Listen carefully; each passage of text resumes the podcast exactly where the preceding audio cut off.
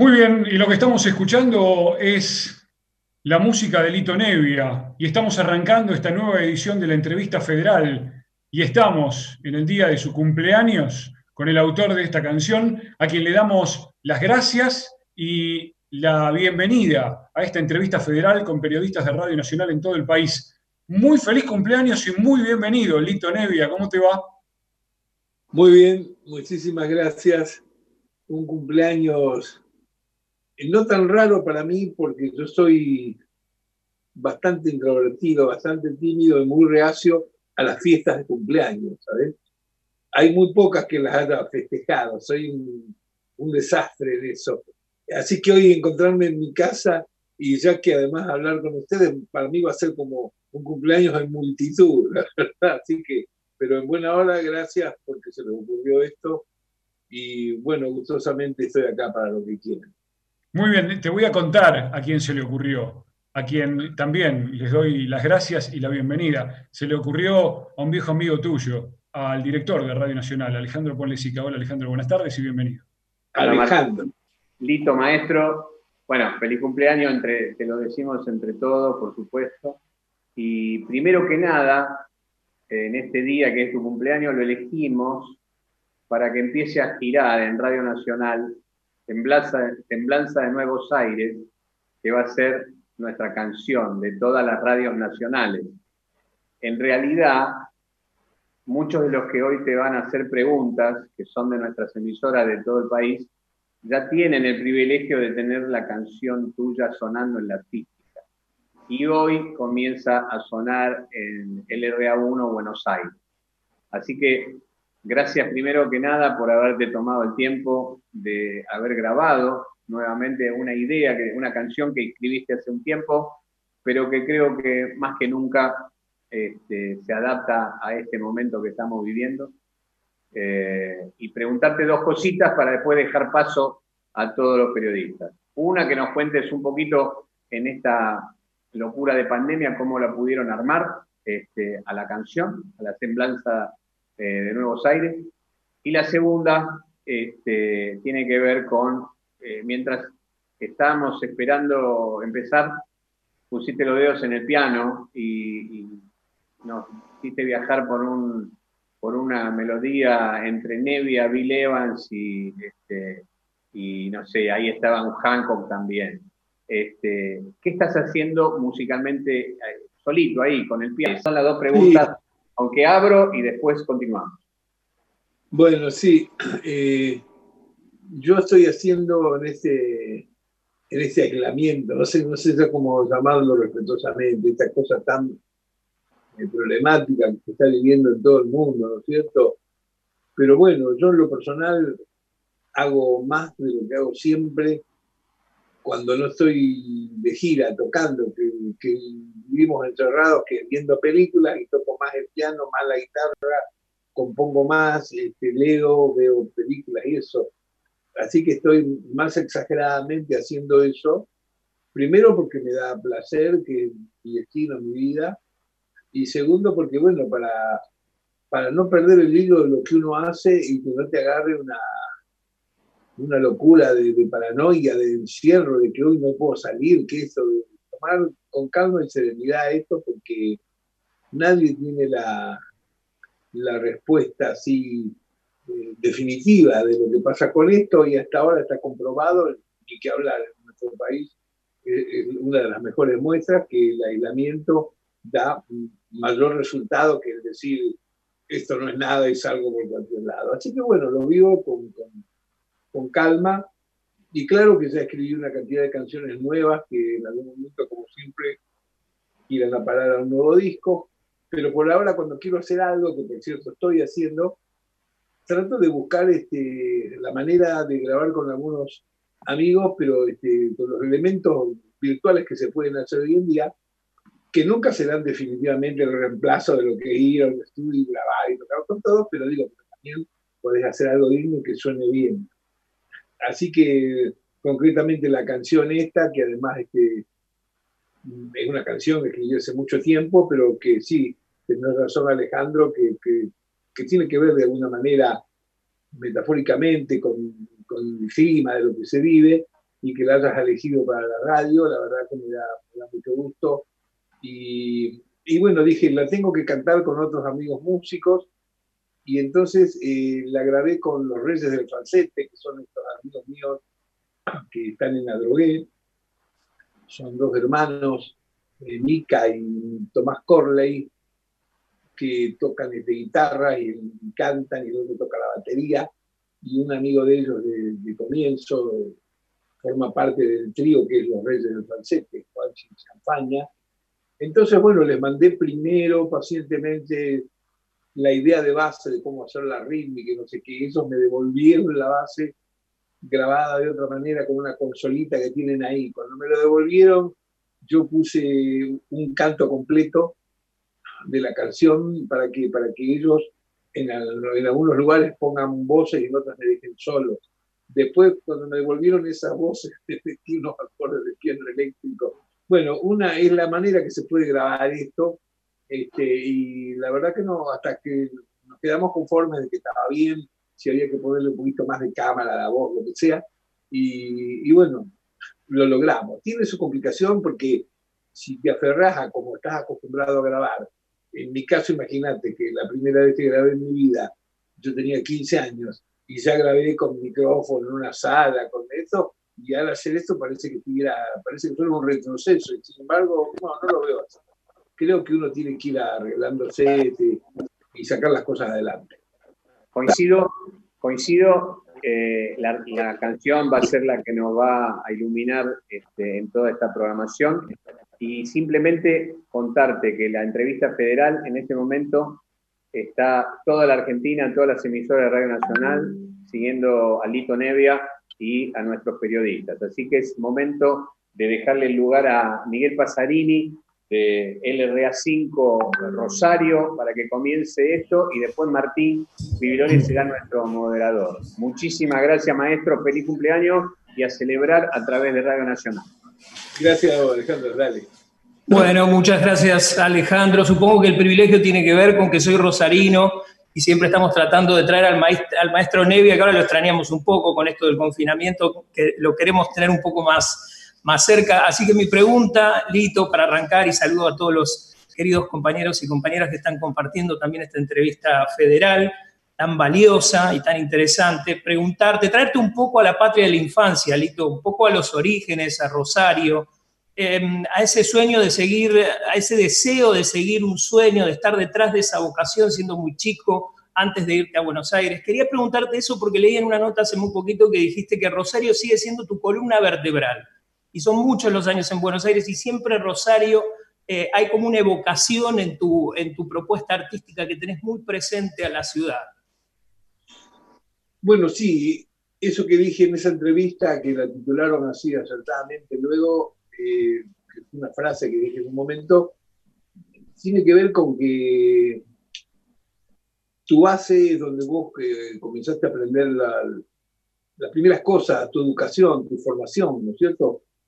Y mi formación fue ahí, este, por supuesto, conducido, instruido por mis viejos, que eran dos bohemios marcianos, este, pero todo en Rosario, así que mi formación es esa.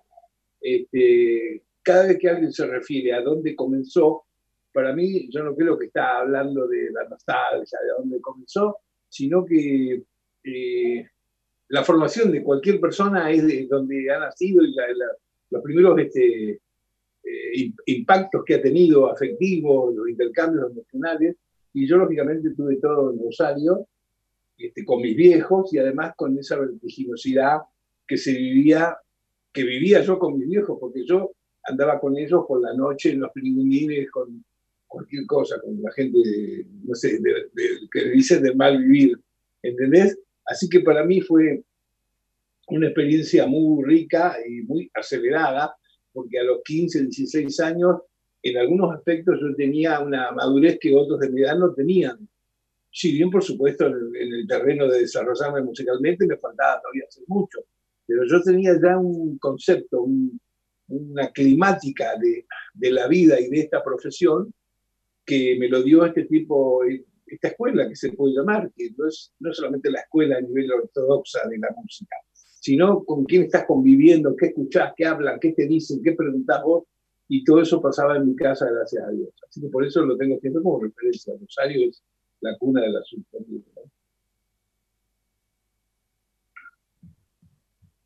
Lito, muy buenas tardes. Elina Gómez Martín de Radio Nacional San Luis. En primera instancia, feliz cumpleaños y gracias por compartir tu cumpleaños con nosotros. Bueno, gracias a vos.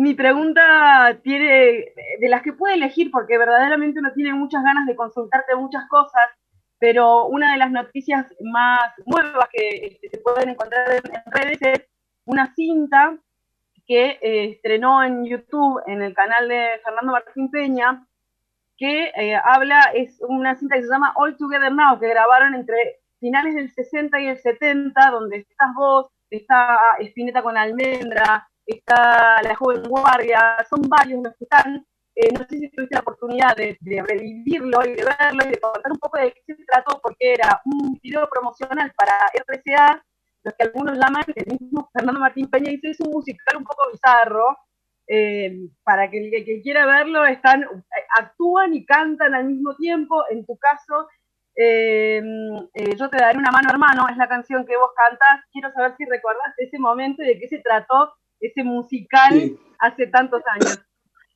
Sí, sí, mira, por suerte yo tengo una memoria eh, prodigiosa. A veces muy cruel tener la memoria que tengo, pero me acuerdo de, de cualquier cosa, me acuerdo de apellidos, situaciones, de todo, ¿no? Y yo me acuerdo que cuando se filmó eso, ninguno de los que participamos ahí sabíamos cómo iba a ser esto.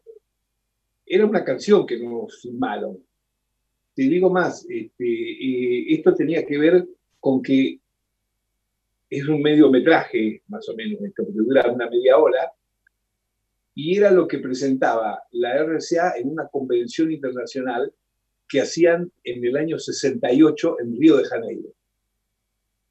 Se supone que cada, cada casa madre de la RCA llevaba algo con sus artistas del momento, y la de Argentina llevaba este mediometraje y un disco, que por cierto lo tengo, que no salió a la venta, que es un disco muy lindo que se abre en las tapas y queda como una mariposa. Lástima, no me di cuenta, no sabía que me ibas a preguntar esto, pero lo tengo en mi discoteca. Yo que soy loco coleccionista y si es un disco que encima toqué yo, la cuestión que no era para nosotros, los discos, el disco era para la, para la convención y yo me afané uno, ¿me entendés? Y tengo uno solo que los otros días hice una nota justamente sobre esto que va a aparecer en estos días en página 12 y ahí les mandé eh, sacada la foto así nomás del disco para que se vea. Bueno, en ese disco hay de cada uno de los artistas que estamos dos canciones.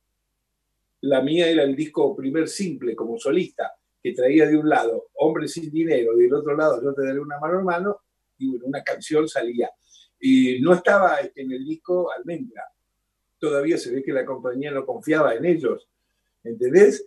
Claro, y estaban los iracundos pero en la película al revés, no están los iracundos, ¿me entendés? Bueno, son decisiones así jerárquicas de, las producciones, ¿no? Me acuerdo muy bien de, la, de los productores, de los que filmaban, que era una, chica, se llamaba Pili Álvarez, y su marido era el que manejaba cámara, creo, bueno, me acuerdo de eso. Pero nunca me imaginé que era terminado esto como lo hemos visto, que me lo mandaron el otro día, lo vi, por cierto, que hay un tema de Palito Ortega, un tema de Dona María Bander, claro, increíble. Así que este, sí, eso tuvo, es, del año 68, 1968. Y, este, y bueno, claro, viste lo que, lo que se usa hoy en día, que de pronto se, se extracta alguna filmación de las pocas que hay, porque había poco elemento en esa época, no como hoy en día que vos tocas en cualquier lado y un tipo pela un teléfono y a los cinco minutos ya tiene lo que vos tocaste y lo sube en YouTube y ya lo ves, bueno, fantástico. Pero en esa época no existía nadie que te filmara ni te grabara, o sea que por eso hay tan poco material de la primera época nuestra, de los gatos, de almendra, hay muy poco. Y bueno, pero esto está, está muy lindo, este, el tema de almendra, claro que lo conozco porque nosotros éramos muy amigos y ese tema venía a ser la continuación del tema Fermín. Y yo canté ese tema en un homenaje que hizo Fabián Espampinato en, en un disco homenaje a Spinetta, canté ese tema en una versión mía, este, que se llama Final el tema, ¿no? Este, y bueno, no sé, no, sé, no recuerdo más que esto de eso, eso bastante. Hola, buenas tardes. Acá Martina Cianis para LRA 30 de Bariloche. Y bueno, agradecida por el honor y la alegría de compartir esta entrevista y encima en un día festivo como este cumpleaños. Em, lo que quería preguntar yo era cómo, cómo nace una canción o un disco y, cuál es el camino que recorre desde que tal vez estás en tu casa y empieza una melodía hasta que llega al público. Y dentro de esto, de estos procedimientos, ¿cómo se inscribe tu, propia experiencia personal y política en esta poética de, las canciones que haces? Sí, bueno, yo eh, desde que comencé a escribir canciones, que imagínate, comencé a los 13, 14 años, o sea, un largo tiempo, siempre lo hice como, como hoy a la mañana que me levanté y, escribí una. Es decir, eh, voy por el gusto, por el placer de, ponerme a tararear y escribir. A veces me sale una canción con la letra en el mismo momento, lo cual es grandioso eso. Pero otras veces no, lo que es más fácil es que me salga solamente música, porque es mucho más, más el fluir es mucho más este, sencillo. La letra eh, es distinto, tenés que cranear un poco, pero también casi siempre las letras de que me salen siempre son exclusivamente de cosas de mi ámbito personal, porque es la única cosa que uno puede contar, lo que, lo que le pasa a uno, lo que uno siente sensiblemente. Entonces, en las letras yo hablo de cosas que quiero mucho o que detesto mucho, le busco, le busco la manera para que tenga cierto, cierto ánimo poética, cierto ánimo poético en la narración de la letra, pero nunca lo hago pensando en qué es la poesía, porque yo conozco, porque leo mucho, y la poesía tiene un rigor distinto al de lo que es la cancionística, a lo que es la letra de canción. La letra de canción eh, tiene otro sonido, otra, otra disciplina, que justamente por eso no necesariamente un gran poeta escribe una linda letra de canción. Fíjate que hay canciones por ahí que han musicalizado a, a Borges y son aburridísimas. Porque Borges no era un tipo musical en cuanto a la música, a las notas, a estar tocando, ¿entendés? Dicen que la poesía, la, literatura, el poema, lo que está escrito, siempre tiene una música escondida, está bien, pero también la tiene que sacar un tipo que tenga música en el cerebro. No es que sale porque sí, ¿no?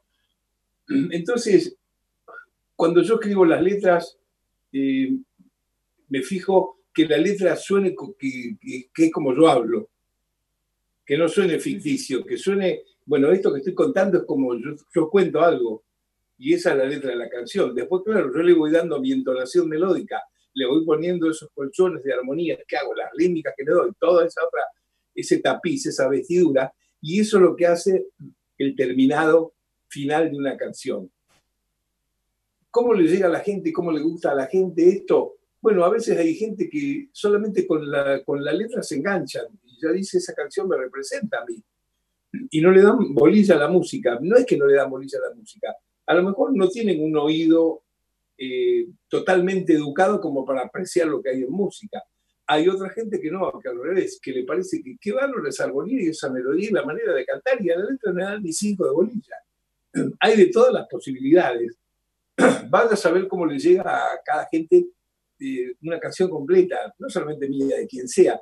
A mí me ha ocurrido que ha venido gente a mostrarme una versión que hacen de un tema mío, pero que lo hacen con el corazón, que están emocionados y, la, melodía, como la cantan, y la armonía que le han puesto, honestamente, es un desastre. Entonces yo digo, uy, Dios mío, ¿qué habrán, habrán escuchado de esto? Porque si la escuchan bien como es, me tienen que hacer un monumento. ¿Entendés? Y sin embargo les llegó algo. Yo creo que les llegó el, el contenido general de porque eso tiene la canción también. La canción tiene ese asunto de que dos minutos o tres minutos que dura una canción encapsula una cantidad de sentimientos que mucha gente se puede identificar en tres minutos justamente. Eso es lo bárbaro que tiene la canción, cuando la canción realmente eh, entrega algo y que le gusta a tanta gente. Eso más o menos es. No sé si responde. ¿Sí responde, Martina? Sí, sí, sí, totalmente. Lito, te propongo viajar al norte del país, en la provincia de Jujuy, más precisamente en la ciudad de La Quiaca. Allí está Mónica Nieves. Mónica, te escuchamos. Un gusto saludar a todos los colegas, muy buenas tardes para todos y compartir este momento con Lito Nevia y desearle un feliz cumpleaños desde acá, desde Jujuy. Y qué gusto saludarlo en este día y compartir esta entrevista, ¿no? Nos emociona porque no, eh, muchas veces no ocurre o no ocurría esto de estar junto a una gran artista en, esta ocasión, ¿no? Y voy también por ese tema de las composiciones, ¿no? Eh, ¿Cómo ve la composición actual? Porque ya no se sigue una métrica pautada como sucedía antes y hoy esto cambió totalmente, ¿no, Lito? Sí, eh, yo nunca escribí eh, letras de canciones donde las medidas tengan que ser exactas a veces tuve problemas de críticas, pero son tonterías. Por ejemplo, digo, yo tengo algunas canciones que tienen alguna rítmica de nuestro folclore. Y yo las llamo este, aire de samba. O si no, si es un ritmo bien irregular, el 6x8, la llamo eh, aire de chacarera. Hago eso porque en realidad no, estas canciones que hago a veces no tienen la medida exacta de lo que es la samba tradicional o la chacarera tradicional o el ritmo que fuere. Y además también lo hago porque soy consciente que estamos en un país que discute tantas cosas. Digo, ¿para qué me voy a poner a discutir de nuevo, no? Con alguien. Pero, pero vos sabés que me ha ocurrido que una vez alguien me dijo que una canción mía que le gusta a muchísima gente por ahí, eh, y que yo, como te digo, la llamo aire de samba. Y, este, y alguien me la criticó y me dijo, eso no es una samba, dice porque no, no, no corresponde la medida.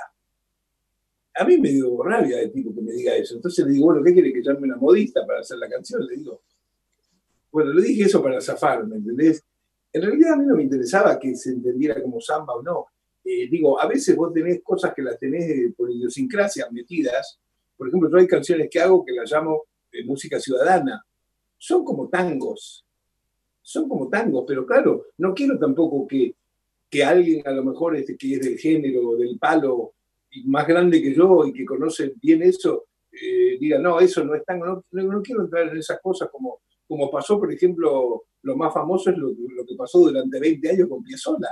20, 30 años discutiendo si es tango o no es tango. ¿Para qué? Música popular de este país. Nada más, tipo se llama Piazzolla, es hijo de inmigrante, nació en Mar del Plata, es argentino. Ya está, ¿viste? Y a mí me llama la atención esa discusión a veces, ¿no? que por supuesto vos no me la estabas planteando. Yo me cuelgo para hablar, perdóname. Pero, por ejemplo, digo, eh, acá gusta mucho en nuestro país este, Serrat. Y nunca escuché que alguien le pregunte ni en su país ni acá si lo que hace es música española. ¿Es música española? No, es música europea. Lo que hace son canciones que tienen que ver con la música del chansonnier francés, Jean Brassens, Jean Brel y todo eso. Y nadie le pregunta. Y acá te joden que de dónde saliste, qué hiciste, basta, ¿viste? Eso me parece que no va. Es la idea que tengo. Hola Lito, te, mandamos un saludo muy grande de acá de LRA3, Radio Nacional Santa Rosa. Eh, mi nombre es Juan de Pian y bueno, ya has estado varias veces en la ciudad de Santa Rosa. Este, y mi pregunta es, teniendo en cuenta ¿no? que Melopea ha sido el lugar elegido por muchos artistas independientes del resto del país ¿no? para grabar sus primeros este, pasos eh, profesionales, ¿no? ¿Cómo, ves este, ahora el momento para la difusión ¿no? de, esos artistas que es tan difícil a veces tener trascendencia de su obra nacional con estas nuevas tecnologías? Sí, yo creo que el inicio real de la divulgación de la música popular argentina, sea de artistas desconocidos o de artistas conocidos, yo creo que tiene que ver con el ánimo de voluntad que tengan los programadores de las radios y los que tienen sus programas. Eso, eso, no, no, después de eso todo lo que vos quieras, pero eh, todo esto comienza con, con esas ganas o con esa educación. Yo me acuerdo que cuando comenzamos con Melopea, que ahora estamos cumpliendo 30 años, ¿no? Los primeros años teníamos toda esta idea de que, che, tenemos que hacer promoción. Y era cómico, ¿viste? Porque a veces sacábamos un disco nuevo y gatábamos más en los discos que regalábamos de divulgación que lo que vendíamos del propio disco, ¿no? Y no lo pasaban todos los temas en la radio. No lo pasaban porque cada radio este, trataba de, de programar, eh, de hacer su programación, la cual consideraba que era fidedigna. Y da la casualidad que la mayoría de la radio, en la capital especialmente, todo lo que pasaba era música extranjera, ¿entendés? Había una radio, por ejemplo, que mandábamos discos, no, no quiero ni, ni, ni Gresca ni decir el nombre ni nada, que nos rechazaban los discos porque nos decían que no pasaban música argentina. ¿A dónde viven? En Bélgica, no entiendo. ¿Por qué no pasaban música argentina? Entonces, digo, también sucede eso a veces, ¿viste? Y puedo decir, ¿por qué no hay? Y también eh, en, otras épocas sube un montón de cosas que yo no estuve a favor. Cuando querían dictaminar una ley para, para la música argentina, que había que pasar este, un 25%, entonces parecía una cosa que, ¿sabes qué parecía? Parecía el plazo fijo, 25%. Mirá si alguien va a estar calculando si pasa el 25 o el 28%. Eso es una cagada, no sirve para nada. Lo que sirve es tener conciencia de esto y decir, bueno, mira, yo quiero pasar en esta radio hoy este tema de Genesis, porque es una banda increíble inglesa, y a la continuación paso este tema de Cuchi Leguizamón, porque es un gran compositor. Eso es realmente para mí el equilibrio de esto. Primero, no tener prejuicio de qué se pasa y tampoco al revés querer imponerlo con, una fuerza, porque es como que vos le tuvieras que dar eh, esa, cosa de que era la ley de radiodifusión por el 25%, eso parecía que era como una obligación, ¿viste? Era como, como si vos le dijeras a un tipo, che, eh, pórtese bien, usted tiene que ser argentino, párese bien. Así me sonaba, me sonaba una orden. Entonces, yo que bregaba porque pasara música argentina, no estaba de acuerdo con esa ley. O sea, la rechazaba finalmente. Y creo que esto es un trabajo de educación, de comunicación, de poder hablar con distinta gente. A mí me gusta la música de todo el mundo, absolutamente. Me gusta Jimmy Hendrix. Me gustan los Beatles, los Rolling Stones, me gusta Bob Dylan, me gusta Antonio Carlos Jobim, me gusta Stevie Wonder, me gusta Cuchi Samón, me gusta Piazzolla, me gusta todo. Eh, ¿Cuál es la cosa que caracteriza a todos los que menciono? Calidad musical, nada más. Y después, bueno, para adelante, ¿no?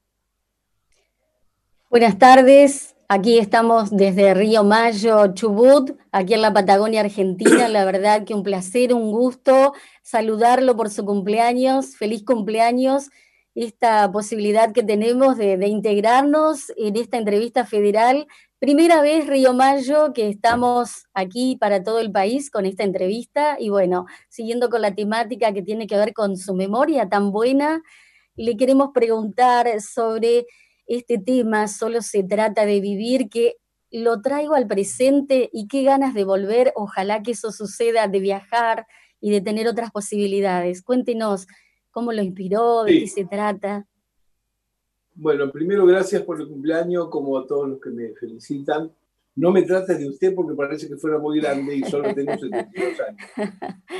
Claro, no, este, yo no, no, no lo doy bolilla a la edad numérica. Este, yo, soy de la idea que todos los que tienen más de 25 años ya tienen 50.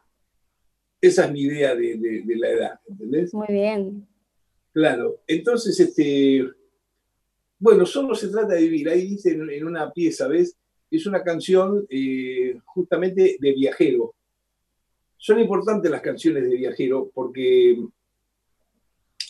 el tipo, el tipo que viaja eh, va llevando una propuesta, viene de un lado con algo y se va a otro lugar buscando otra cosa. Puede ser que está buscando algo revolucionario, puede ser que está huyendo de algo que no quiere asumir y lo busca en otro lado, puede ser un amor perdido, puede ser lo que se te ocurra de tantas cosas que pasan en la vida afectivamente. Y por eso yo creo que algunas de esas letras que tienen que ver con viaje, con esa narración, eh, llegan tanto a tanta gente.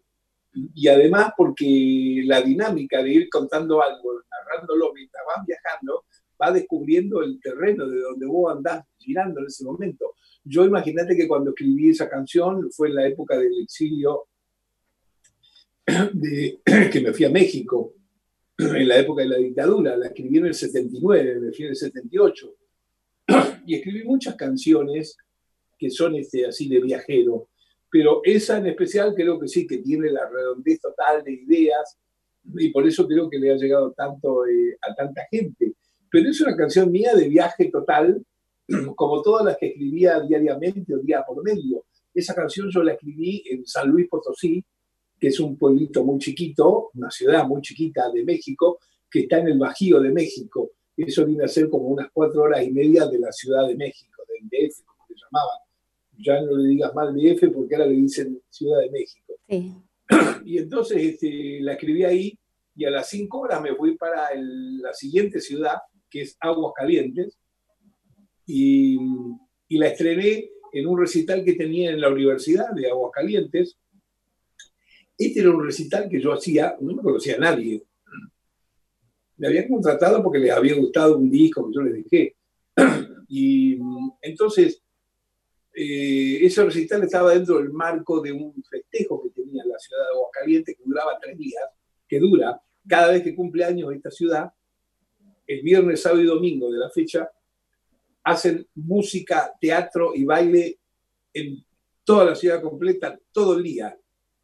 Es un desmadre que no te das una idea de música y todo el mundo chupando y diciéndose y festejando. Es muy piola, es muy bueno, ¿sabes? Bueno, en el medio de todo ese desmadre que hacía, este, la, la, facultad de, de Aguascalientes, la Universidad de Aguascalientes, entre otros espectáculos que tenía, me pone a mí que yo a las 8 de la noche voy a hacer un recital. Y ahí fue que frené la canción por esa costumbre que yo tengo habitualmente, que estoy en un lugar y, toco en el repertorio canciones conocidas, lo que vos quieras, pero al rato te digo, esta la escribí la semana pasada o ayer, siempre hago eso. Y ahí le dije a la gente, miren, esta canción la escribí hace unas cuantas horas en la casa de unos amigos estudiantes en San Luis Potosí y canté la canción y ya de entrada gustó la canción. Y entonces me pidieron que la cantara de nuevo. La cuestión que terminé la noche de recital cantándola cuatro veces.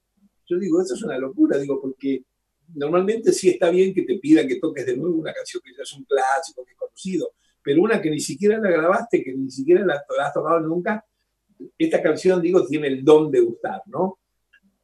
Y como corolario de lo que pasa con esta canción, justamente antes de venir a este, a este aislamiento, la última actuación que hice fue en México. ¿Por qué? Porque han editado en México, ahora en marzo, eh, una antología de los gatos, que tiene los temas más conocidos de los discos de los gatos, y han editado un nuevo álbum mío que se llama Solo se trata de vivir 40 aniversario.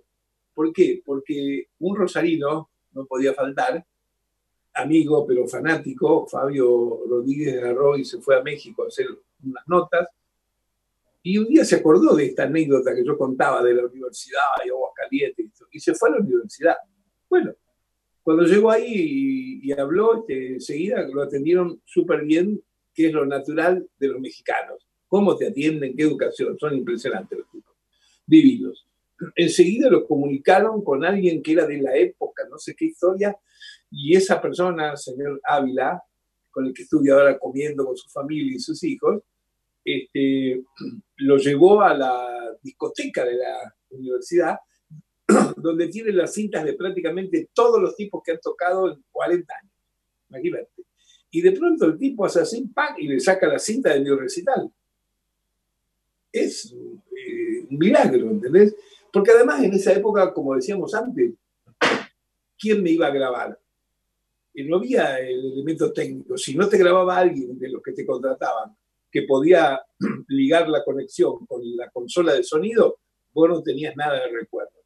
La cuestión es que el hombre este Ávila, de Ávila le, dice, bueno, con gusto le voy a regalar una copia y le voy a mandar una copia para el señor Lito Nevia. La cuestión que al mes me encuentro che, con la grabación esta casi me desmayo porque en mi vida pensé que iba a encontrar la canción cantada a las cinco horas.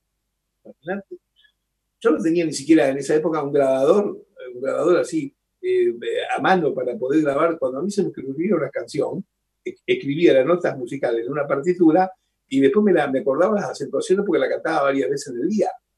Pero no tenía conmigo un aparato como hoy puede ser que agarrar. Bueno, hoy mismo tengo el iPad, lo que sea, hago todo y grabé lo, que se me ocurrió donde sea, ¿viste? Bueno, cuando me llegó la grabación esta, casi me desmayo y, dije, bueno, esto merece hacer un, álbum que sea el aniversario, porque justo este año cumple 40 años la canción. Y, y entonces este, armé un álbum que justo lo íbamos a tocar en muchos lugares de gira y todo, y, bueno, se paró por esto que estamos viviendo, pero lo, tuve justo en, enero. lo tuve en enero. Y el álbum es la mitad de ese recital de esa noche y la mitad canciones ahora de los últimos seis o siete meses. O sea que está todo mezclado. Porque me gusta mucho esto de mostrar la permanencia o el desarrollo de una forma, un estilo musical que uno tiene armónicamente. Como encima esa noche de Aguas Calientes estaba muy bien de la voz, y ahora, gracias a Dios, también estoy muy bien de la voz, compagino el disco y se lo hago escuchar a algunos amigos, ya lo van a escuchar el disco por ahí, se llama así, solo se trata de vivir 40 aniversarios. Y si yo no te digo cuál es del en vivo de hace 40 años, cuál lo que grabé ahora, no te das cuenta. Está igual el sonido y la forma. Este, y tuve la suerte ahora que fuimos, que lo editaron ellos ahí también, este, junto con el disco de los gatos, que entonces toqué en, toqué en Monterrey, porque la Feria del Libro de Monterrey editó el primer libro de los dos que tengo de anécdotas, que se llama Una Mirada, me lo editaron y eso también ameritó que me contrataron para un recital. Después toqué en la Ciudad de México y toqué en Aguascalientes y, tuve esta suerte de tocar increíblemente en el mismo lugar donde estrené la canción 40 años atrás. Es algo muy raro, muy bueno, muy emocionante y muy irrepetible, ¿sabes? Así que bueno, esa es la historia de esta canción. Estamos en entrevista federal conversando con Lito Nevia en el día de su cumpleaños. Hola Lito, soy Jimena Arnolfi, los saludo desde Gualeguaychú, Entre Ríos. Alguna vez dijo que el disco de Frank Zappa, Totalmente Libre, es el disco que contiene el ABC de Zappa, que ahí presenta todo su universo. La música de Zappa es fusión, es mezcla, es movimiento, y su música, Lito Nevia, también tiene esas características. El recorrido que usted hace en, la música se intuye muy libre. Eh, si usted tuviera que identificar en qué disco se encuentra el ABC de Lito Nevia, ¿qué diría? Y por otro lado, ¿qué importancia le otorga a la fusión y a la experimentación en el arte? Sí, bueno, siempre he dicho eso del disco de Franz Zappa porque entre tanta otra gente que me gusta, Franz Zappa fue uno de ellos, claro, y tengo una discografía tremenda de Franz Zappa porque tengo no solamente la discografía completa, sino la cantidad de cosas que sus hijos siguen ahora publicando de cosas inéditas de él, increíble el material. Eh, yo tengo aproximadamente 240 álbumes de Franz Zappa. No se puede creer esto, realmente, sí. Bueno, ¿qué pasa? Yo este, elogio mucho ese disco de Franz Zappa, porque el tipo ahí no se queda en el protagónico rígido de un género. Si bien todo el mundo lo conoce eh, como que es un músico de rock y eso, no, el tipo no se queda en rock ni blues ni nada. El tipo es un músico, sabe de todo. De hecho, fíjate cuando improvisa, cuando toca la guitarra, sus solos de guitarra eléctrica no son parecidos a ningún guitarrero de rock. Parece tocar el violín, es otra cosa. El tipo tiene una cabeza, un universo que es mucho más amplio que quedarse ajustado en un género. Entonces, bueno, no es que yo me quiera comparar con Franz Zappa, pero vos me preguntabas cómo sería yo también hago el mismo tratamiento con la música. A mí me gusta toda la música y tengo cosas en mi formación que vienen desde que yo era chico, que escuchaba los leitmotiv de las canciones de las películas que veíamos con mi padre cuando yo tenía 5 o 6 años y me sabía las melodías de memoria. Y eran todas escritas por unos compositores que son todos rusos o alemanes escapados de, Hitler, que, que, si yo te digo los apellidos, eh, nadie los conoce y yo tengo 50 o 60 discos de cada uno. Me refiero Dimitri Tiomkin, Bernard Herrmann, Alex Nord, Frank Wassman, Ernest Korgol. Bueno, entonces yo tenía todo eso en mi cabeza, pero yo tenía 8 años.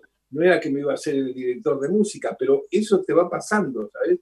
Y yo escuchaba eso, y eso lo sumaba a que me gustaban cosas de la adolescencia. Me ah. gustaba Neil Sedaka, me gustaba Buddy Holly, los Everly Brothers, Johnny Mucci. Y en eso, a los 10 años, descubro el nacimiento de la bossa nova, John Humberto. Bueno, ya era una mezcolanza impresionante. Todo eso me lleva a que también empiezo a apreciar el tango canción que cantaban mis padres. Yo le llamo tango canción al tango que no está marcado únicamente para la danza. Quiero decir que existía por ejemplo, una orquesta rítmica que tenía un éxito popular increíble, la orquesta de Juan D'Arienzo, que a Juan D'Arienzo por eso lo llamaban el rey del compás. Y lo conozco bien, porque cuando iba a Rosario Juan D'Arienzo, todas las tardes teníamos que ir con mi papá y mi mamá a tomar el té con Juan D'Arienzo. No tenía nada, estaba podrido, porque yo era muy chiquito. Juan D'Arienzo era un divino amigo de mi viejo, todo bien, hablaban de música, pero ahora nada más que de eso. Y a mí en ese momento ya me gustaba otra cosa, me gustaba, qué sé yo, recién aparecía Piazzolla, me gustaban unas cosas más, me gustaban más cosas de Troilo que de, que de D'Arienzo. Pero bueno, me doy cuenta al pasar el tiempo que está bueno conocer de todo y después uno hace según su sensibilidad, uno va escogiendo una cosa o la otra. A mí me gustan un montón de cosas que si alguien no escuchara esta explicación pensaría que es una contradicción. Es decir, ¿cómo me puede gustar este? Y, y, también me gustan una cantidad de boleros. ¿Qué tiene que ver? Es muy buena música, muy bien escrita. Después de todo, el tema de la música, vos fíjate, la música son 12 notas, ¿no? Y la facultad combinatoria de esas 12 notas es la que posibilita que salga una canción. Esa canción puede ser una canción buena, original, y puede ser también una porquería. Todo está hecho con las mismas 12 notas. ¿No es cierto? Entonces, bueno, ¿qué es lo que hace que uno determine, dice, me voy más por este camino, me voy por el otro? No sé, la vida, qué sé yo lo que es. Pero es eso más o menos. Lito, aquí. No perdón, perdón, no te respondí sí. cuál sería mi disco. La verdad que no lo pensé, pero te digo, hay un montón de discos que yo creo que, que o porque no tuvieron divulgación, o porque es música un poco, un poco más compleja armónicamente, la que a veces escribo, que otras cosas que se escuchan por ahí. Hay discos que no están todavía para mí eh, descubiertos y, no quiero para nada este que se malinterprete esto, que se, que se crea que yo soy este, un geniecillo dormido y nadie me ha entendido. No, yo soy muy popular y lo agradezco y le digo muy bien, está todo bien. Pero digo, hay discos que tienen un montón de cosas que todavía, eh, desgraciadamente, a veces la gente, eh, por lo que es la divulgación, por lo que sea, se sabe una canción de un disco y, y, está toda la vida con una sola canción. Y el disco tiene otra cantidad de aperturas y ventanas que no, no las escucha la gente.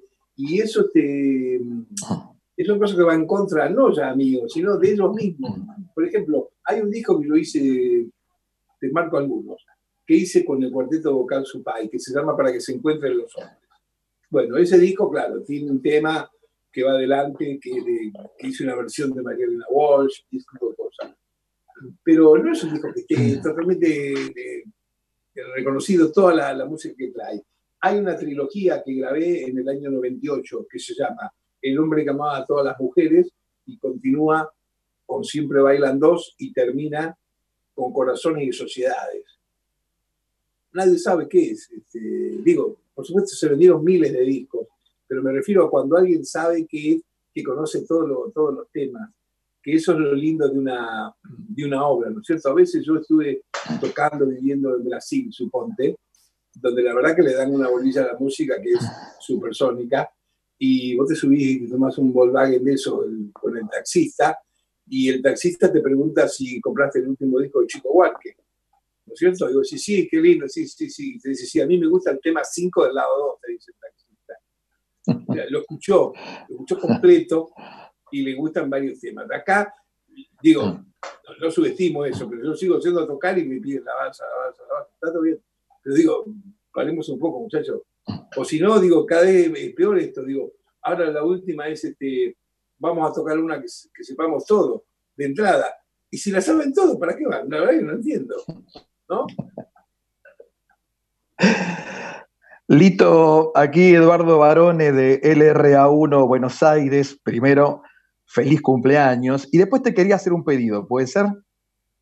Claro. Cuando te canses de tu cerebro, me avisas y te lo compro.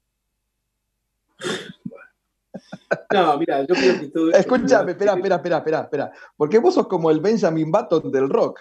Cuanto más años cumplís, eh, eh, tu cabeza va más joven. Estás haciendo por momentos un rock garallero que, ni siquiera chicos de 20 años lo están haciendo. Sí, bueno, todo tiene que ver con, con, vivir esto con real poder de vocación. Volvemos otra vez a Rosario o a mi viejo. Ese poder de vocación es lo que te va este, ubicando, atravesando los momentos y te hace revisar, de revisar cosas del pasado, del presente, de cosas que querés aportar de futuro.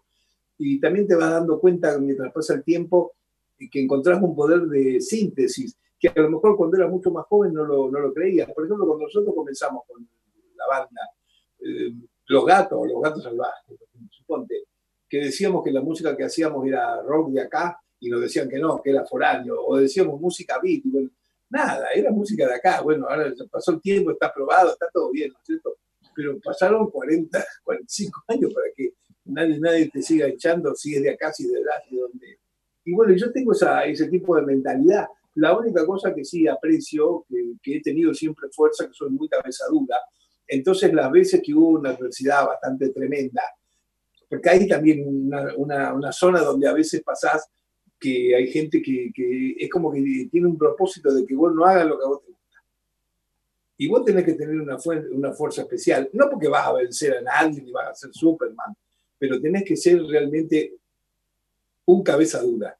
Y yo en ese sentido también se ve que la transmisión que me pasaron mis viejos es de ser cabeza dura y eso lo agradezco porque es importantísimo para poder realizar lo que uno ama profundamente.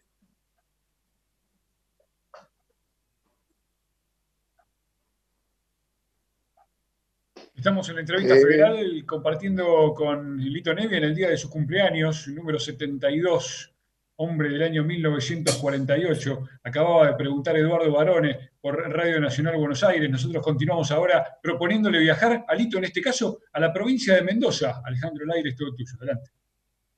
Hola Lito, ¿cómo estás? Eh, bueno, nada, primero que nada, darte un gran saludo, porque si no me mata, Marcelo López, este, para vos eh, un, saludo grande. Y segundo, preguntarte por... Um, eh, en el 2017 sale tu segundo libro, mi, banda sonora, el libro que está editado por Aguilar, em, que es una para mí es una autobiografía en primera persona y no un libro de memorias. Y la, la pregunta es si eso es cierto, corregime si no es así, y cuál fue el proceso de escritura de ese libro, donde hay cosas que van permanentemente y no hay una línea de tiempo definida en él. Sí, eh, yo me preocupé mucho porque fuera así el libro, porque yo no quería hacer, no quiero hacer un libro de memorias con, cronológico, ¿viste? A los 11 años fui lado, a los 13 mi mamá me buscaba no sé dónde. No quiero, no me gusta eso. Me parece que, es medio cansador a mí no me gusta. Entonces, como, como soy muy, muy charlatán, muy hablador y tengo buena memoria, siempre por la ficción he escrito pequeños ensayos, crónicas de situaciones que me, que me pasan en los viajes, cuando toco, reflexiones que hago. Y comencé a escribir sin pensar que iba a ser ese libro finalmente. Que después veo cómo, cuál es el título y cómo lo hago. Y resulta que en un momento me di cuenta que había escrito después de muchísimos, muchísimos meses, 200 páginas. Entonces dije, bueno, lo voy a bajar con la impresora y voy a tratar de darle un orden. Y se me ocurrió darle un orden como si fuera eh, lo que se hace con una película, ya que me gusta tanto el cine. Lo que se hace con una película con el montaje. Ni que hablar hoy en día. No hay película que no veamos que no diga a los cinco minutos que empieza la película, 12 años más tarde o 6 años antes, ¿no? Entonces comencé a darle ese, criterio al libro. Y el libro comienza cuando yo nací, que porque cuando mi vieja siente que se tiene que ir a la maternidad, ¿y dónde está? En el cine, con mi viejo, claro.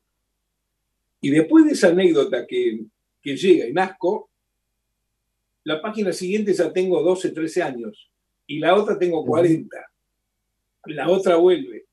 Esa fue la idea, la de hacer un montaje, de usar mucho este flashback, toda esta historia, este, por supuesto, siempre manejado con un hilo general, argumental, que es el de la vida de uno y de la cantidad de ideas y, cosas que uno tiene. Entonces, a mí eso me dejó tranquilo, porque yo en el libro, eh, por ejemplo, puedo hablar de mis 21 años, de mis 50, y sé que lo que me está cubriendo es que es la misma idea lo que está pasando la idea que yo tengo con respecto al arte.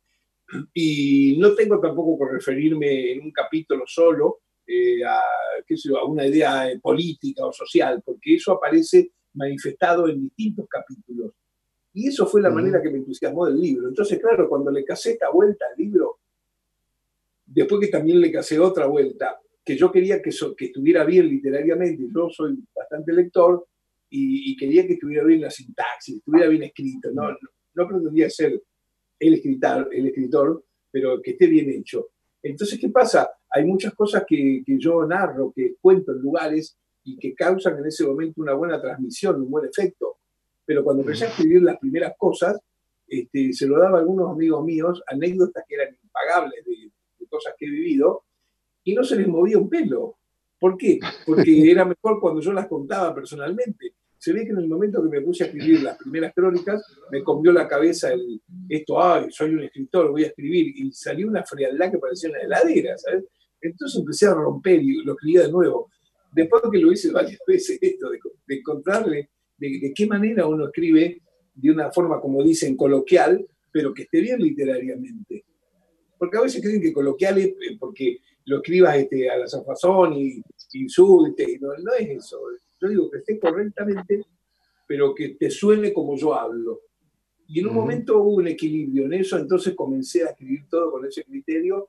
Eh, está bueno porque ya lo tengo, lo tengo adquirido, el, el, ritmo de cómo escribir eso. Después también al final, antes de entregarlo, me mandé una corrección literaria con una chica que me ayudó de la editorial, Gaby Conte, eh, que, me, ponía trabas en cosas, me decía, esto te parece que se entiende así, una cantidad de, posibilidades que son lindas y que una vez que las vas laburando y corrigiendo, ya las tenés incorporadas como para poder seguir escribiendo y hacer otras cosas. Gracias, Lito.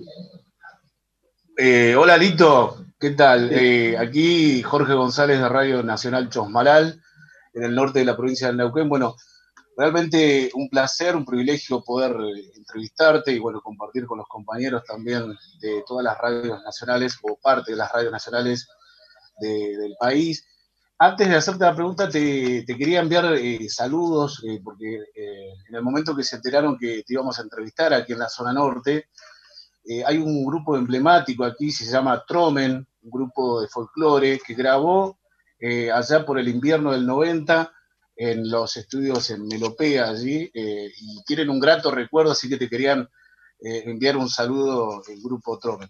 Eso para empezar. Y después, bueno, preguntarte, eh, sé que antes de la pandemia viajabas por todo el país, brindando recitales, y que cada vez chicos de esa zona, esto me lo contó Julián Cabaza, que seguramente lo conoces, y Gustavo Giannini, eh, y te quería preguntar la experiencia con respecto a, esto de elegir, compartir con músicos nuevos de diferentes puntos del país, tu experiencia y, además lo que ves en, la mirada del nuevo músico, ya que ellos me, decían que te, sorprendía la humildad que tenías y además lo generoso que sos con todo tu conocimiento y tu música, ¿no?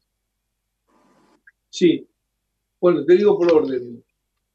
Eh, claro que me acuerdo de Tromen. Fueron de los primeros grupos que grabaron cuando inauguramos el estudio de Europea, que recién estábamos testeando cómo podía sonar mejor, la acústica, ese tipo de cosas que pasan, ¿no? Este, ese grupo Tromen vino porque primero me lo acercó el amigo maestro Manolo Juárez. Bueno, así fue. Y después conozco Tromen no solamente por, por la gente de Tromen, sino que en una de las vueltas tocando este, por allí, eh, me compré el, original horno de barro Tromen. Ah, mejor va a parecer que me auspician. No, no, que, es buenísimo. Y lógicamente cuando lo compré me acordé del grupo, pero no los vi nunca más a los chicos. Bueno, mandarle saludos, ok. Ahora, esto otro que me decís, yo todos los lugares que voy a tocar escucho gente, pero no es que escucho gente, a veces se confunde, se creen que yo estoy buscando eh, gente nueva, cazador de talentos, eso no. Escucho porque en cada lugar pasa algo, especialmente en un país tan eh, multiregional como el nuestro, ¿no es cierto? Donde, donde vos andás por el norte y en un lugar te dan una empanada y te dicen que es la mejor empanada que hay, y después te vas a la otra provincia y te dicen que no, que esa no es la mejor, que otra, y vas a otra y te dicen que es otra. O sea, es un quilombo en nuestro país, por las costumbres que hay en cada lugar, con la comida y con la música. Entonces hay una manera como se toca la chacarera en Salvador del Cielo, hay otra como se toca en Salta, y pasa eso con los músicos. De la misma manera que, que, yo, la música que hago y mi formación, eh, que soy rosarino, claro, ¿qué sucede? No soy propiamente dicho el interior, pero no soy la capital. Esa diversidad tenemos en este país. Y sería importante este, reconocerlo para comprender qué pasa en cada lugar. Porque si no, todo quedaría en que solamente el tipo que nació en Buenos Aires puede hacer esto. Eso es una huevada, ¿cierto? Una porquería. A veces pasa eso. Entonces con la música yo pienso lo mismo. De pronto vas a un lugar y hay unos tipos. He tocado mucho por Santiago del Estero, hay unos músicos que te caen desmayado. Eh, posiblemente muchos de ellos no van a llegar a Buenos Aires ni en la próxima recantación. ¿Por qué? Porque hay otro problema que tiene que ver con el tema social, con el tema político, con todo eso. Bueno, eso es otro problema. Yo tampoco me considero con Melopea ni con nada que vamos a ser los salvadores de todo eso, pero dentro de nuestras humildes posibilidades hemos grabado muchísima gente que no tenían posibilidad de llegar ni hacer nada. Con grabarles el disco y producirlo, que para mí es una satisfacción dentro de mis medios poder hacerlo como lo hago, no le salvo la vida, no lo hago famoso a nadie, porque no es la intención tampoco. Es dejar el registro, grabar lo que está haciendo tal tipo. Después cada tipo tendrá su vida, su suerte, su destino y lo que te venga, ¿cierto? Entonces a veces yo voy a tocar a lugares y, me encuentro toda esta gente, como vos mencionabas, este, o como decís que te contaba eh, y Yaniri, que son divinos amigos ya. Este, por ejemplo, ¿cómo conocí a Jenny? A Jenny lo conocí porque hace veintipico de años atrás el tipo me mandó un mail preguntándome si yo le podía recomendar un libro de bajo para estudiar. Mm. Yo no podía creer que el tipo no conseguía un libro de bajo. Y me dice, no, yo soy de General Roca y acá no llega el libro de música. Así de sencillo. Entonces le dijo, mira, yo te consigo uno en tal casa del centro se lo mandé. Bueno, ok. El tipo hoy en día no es por ese libro, pero es un musicazo, toca el bajo bárbaro. Y además eh, toca conmigo en muchas formaciones y cosas que yo hago. Ok, pero quiero decir que esta, este comentario que después hacen de que, uy, que, humilde, que es esto, eso me lo dicen muchos lugares. Y yo cuando me dicen eso me pongo, no es que me ofendo, pero me pongo verde, porque parece que no fuera más bueno, güey. ¿Cómo va a ser? Tiene que ser como tiene que ser, ¿cómo? humilde. ¿Qué tengo que llegar? ¿En un helicóptero? ¿En lugares? ¿Cómo es? Digo, para mí es natural confrontarme de esta manera, hablar con la gente y, poder este, transmitir lo que yo tengo, lo que soy, lo que hago. Eh, imagínate, yo, yo me debo también a toda esa historia, a la gente. Si yo no fuera así, ¿saben qué sería? Un tarado. Y sé que hay artistas que son tarados, Pero bueno, la vida es así, ¿no?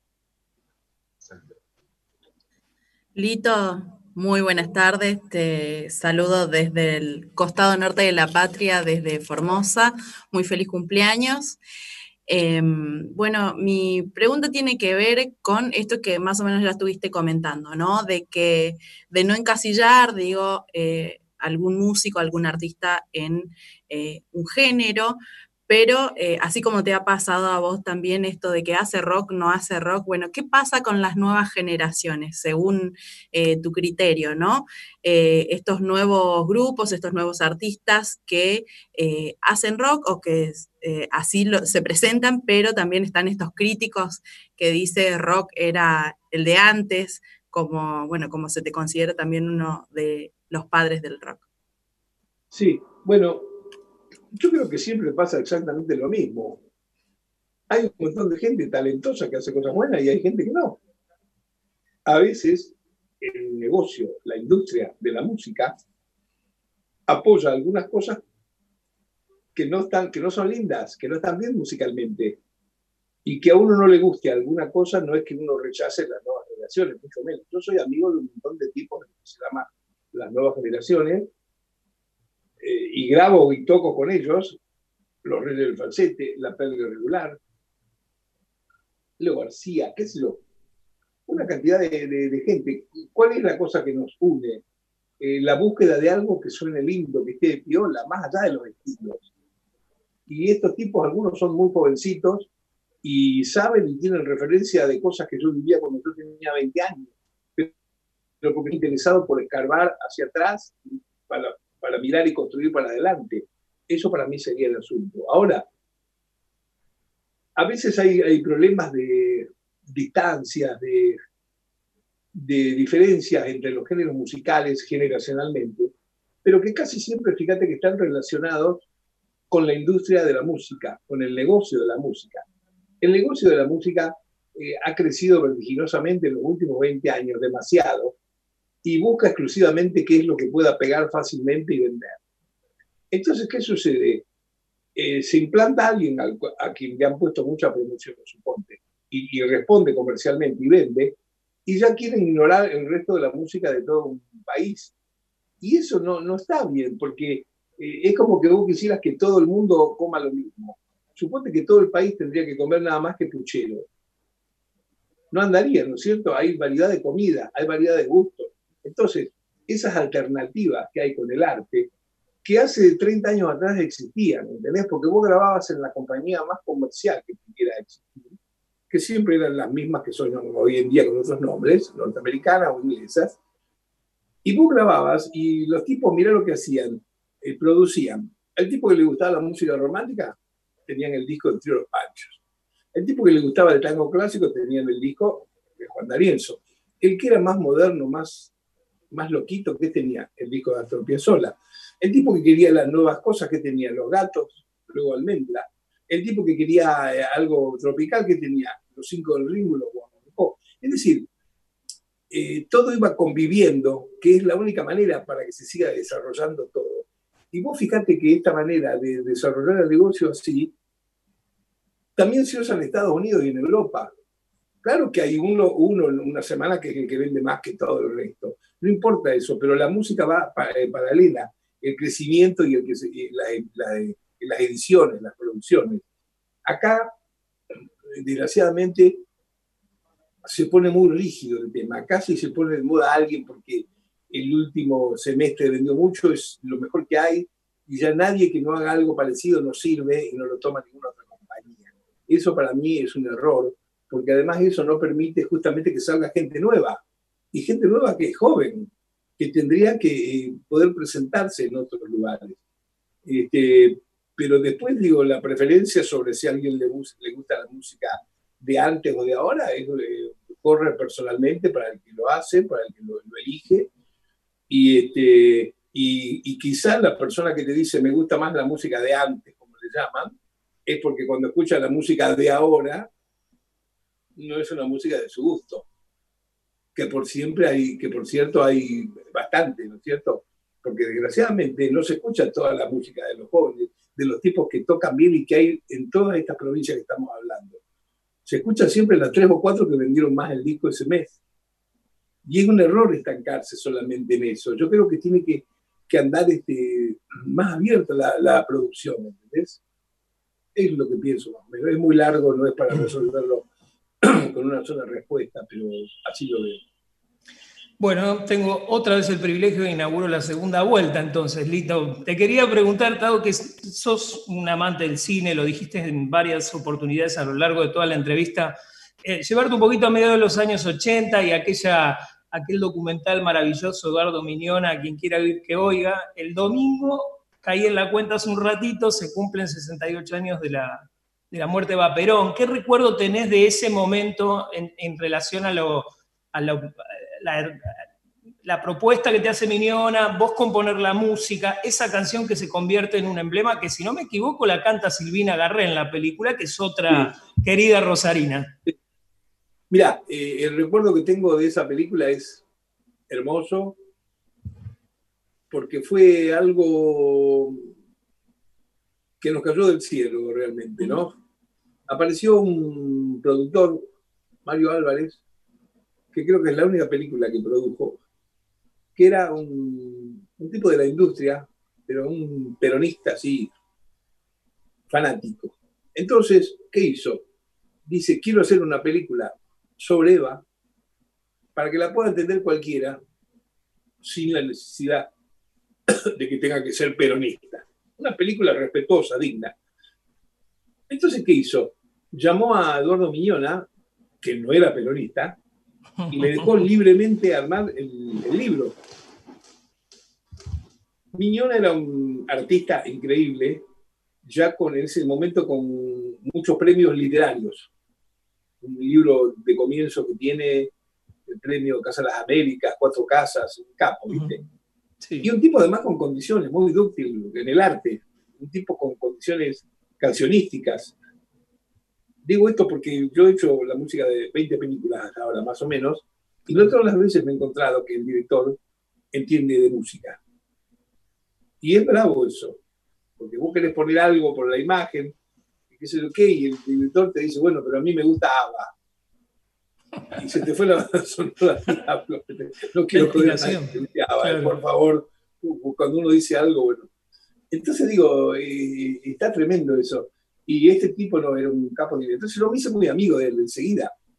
Y, y, a mí me eligió primero y ahí nos conocimos con él. Y fíjate que nos conocimos con él y con el montajista que también ganó su premio y después hizo lindas películas que también hice su música, César D'Angiolillo. Sí, claro. Co-guionista Santiago Oves. bueno, toda gente que después eh, eh, trabajamos, pero trabajamos por, por criterios parecidos en cuanto al arte y al cine y a la música, ese tipo de cosas.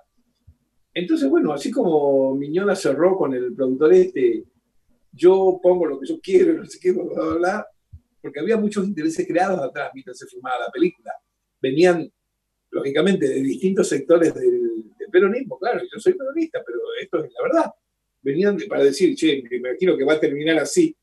Venían a dar unas eh, órdenes pequeñas, ¿no es cierto? Esos consejos, estas cosas que pasan a veces que vos decís, no puede ser que suceda esto. Bueno, Miñona sabe lo que era, era una pared. Sí, sí, sí, les decía, y la iba a terminar como se le cantaba a él. Y yo la música, le digo al tipo, mira, digo, yo voy a hacer toda la música que yo, lo que me inspira.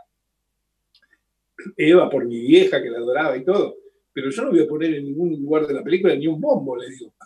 yo le decía eso. Dice, no, vos ponés lo que vos querés. Bueno, entonces aceptamos hacer este trabajo. Yo estoy muy contento de la película realmente. y la película, este, siempre que la han dado, bueno, también además eh, ganamos en ese momento Miñona ganó mejor este, dirección de ópera prima, yo gané mejor música, Dan Cholillo mejor ventaja. O que digo, ganamos de todo. Pero también dijimos ese día, che, ahora que ganamos todo esto, por cómo es el ambiente acá, este, seguramente no nos va a llamar nadie para otra película porque se creen que somos muy caros. y no nos llamó nadie. ¿Entendés? Claro. Este, pero estuvo muy bueno hacer esa película, la verdad que para mí fue una satisfacción espiritual, tengo divinos recuerdos este, y bueno, y ahí este, también este, dijimos, bueno, yo hice la banda sonora, todo, los violines, la arpa, la banda sonora, la música de fantasía instrumental, pero llevaba dos o tres canciones. Las canciones estaban inspiradas, eran unos textitos que me daban Miñona, estaban inspirados en, en unas cartas que cuando está, el breve momento que está preso Perón, le manda a Eva a la cárcel.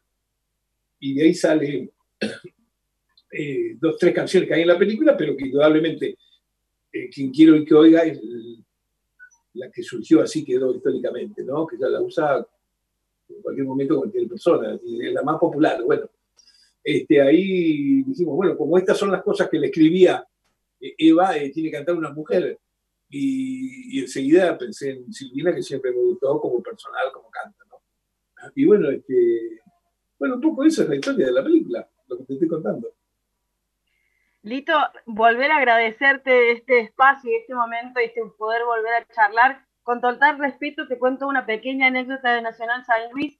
Estábamos en una pausa, un tema tuyo sonando, entró un perrito, lo adoptamos y se llamaba Lito. Quiero que lo sepas. No, al ahora que estoy en confianza te lo puedo contar, pero tuvimos un Lito acá en casa eh, por vos. Mi pregunta, mi siguiente pregunta va, hace varios años vi una entrevista tuya, y apelo a tu buena memoria, una entrevista que te hicieron en el programa Notas de Paso, que lo hizo Ernesto Snager. y en esa entrevista ustedes cantan, eh, bueno, vos cantás y tocan juntos Provincia.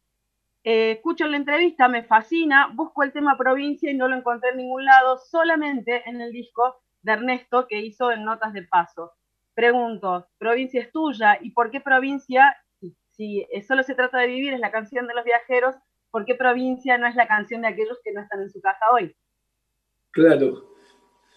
Mira, tenés razón, provincia, espérate, pero está, está en un disco provincia. Mira que yo todo lo que escribo lo grabo. Lo que pasa es que a veces grabo tantos discos que uno que, que figura más como el disco oficial del año tapa al otro que hago a continuación. Pero yo creo que provincia es un tema que está, si no está en el disco que se llama La canción del mundo, por algún lado anda.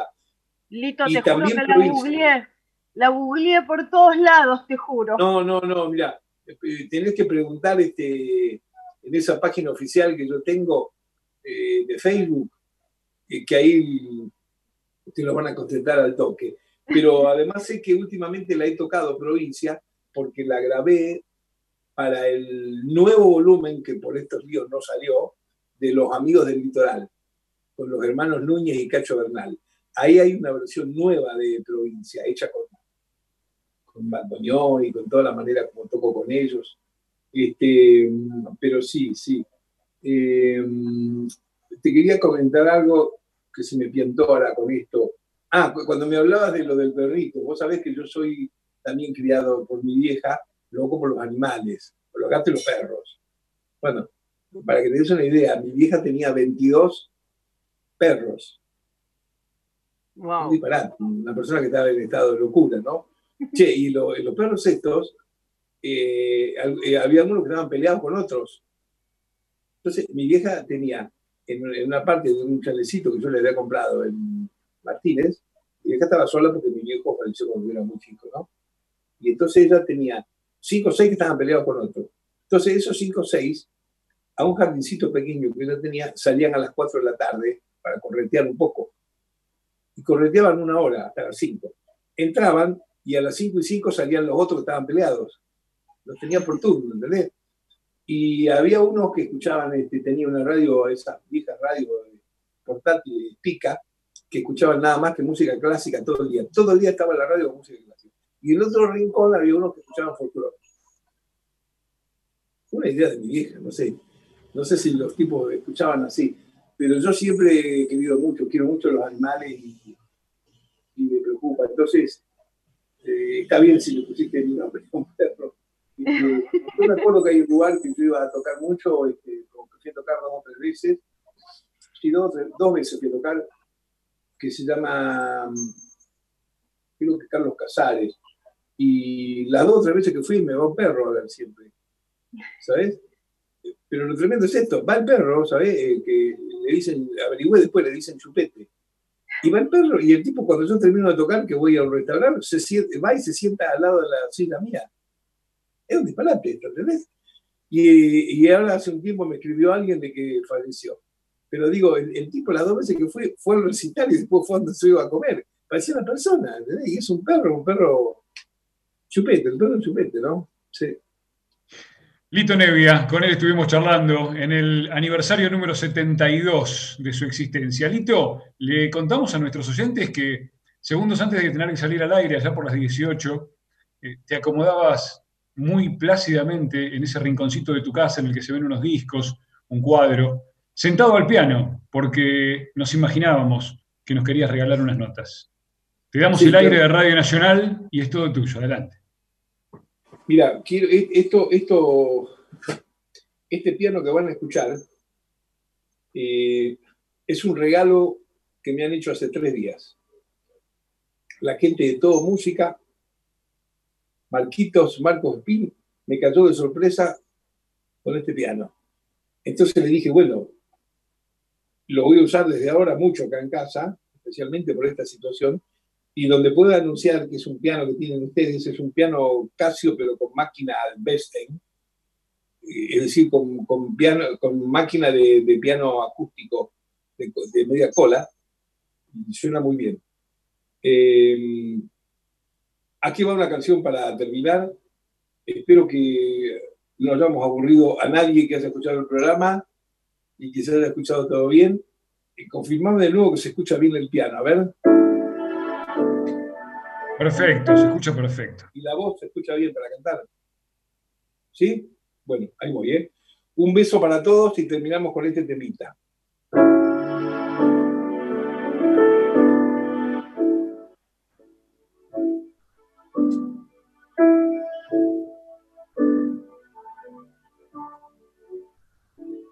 Lo que la vida se olvidó de repartir está en tus manos porque no es cierto que la vida pase así, sin avisar. Por eso el árbol se cayó y nunca se quedó. Y la armonía de la tarde vislumbró la fe. En la rutina del dolor seguramente anda la vida para que uno pueda explicar lo que imagina. Enajenado sin saber, casi embrujado sin querer, el alma se despliega por ahí. Está tus manos, tan simple así.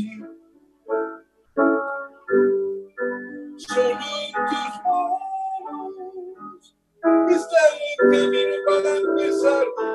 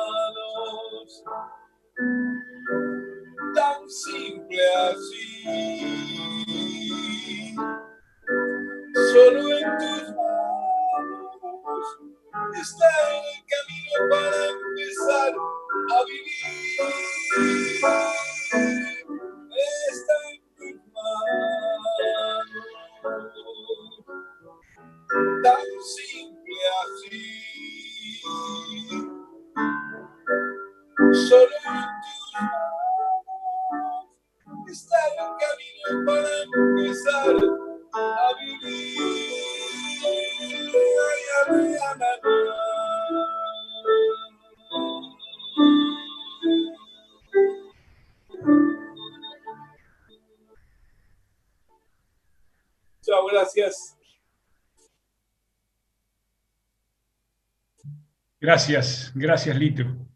Gracias. Gracias a ustedes. Así pasaba Lito Nevia en esto que es entrevista federal por Radio Nacional y para todo el país. Gracias a todos mis compañeros. Le devolvemos el aire que hemos tomado a través de LRA 8 Radio Nacional Formosa y para la cadena de Radio Nacional en sus 49 emisoras. Adelante, compañeros.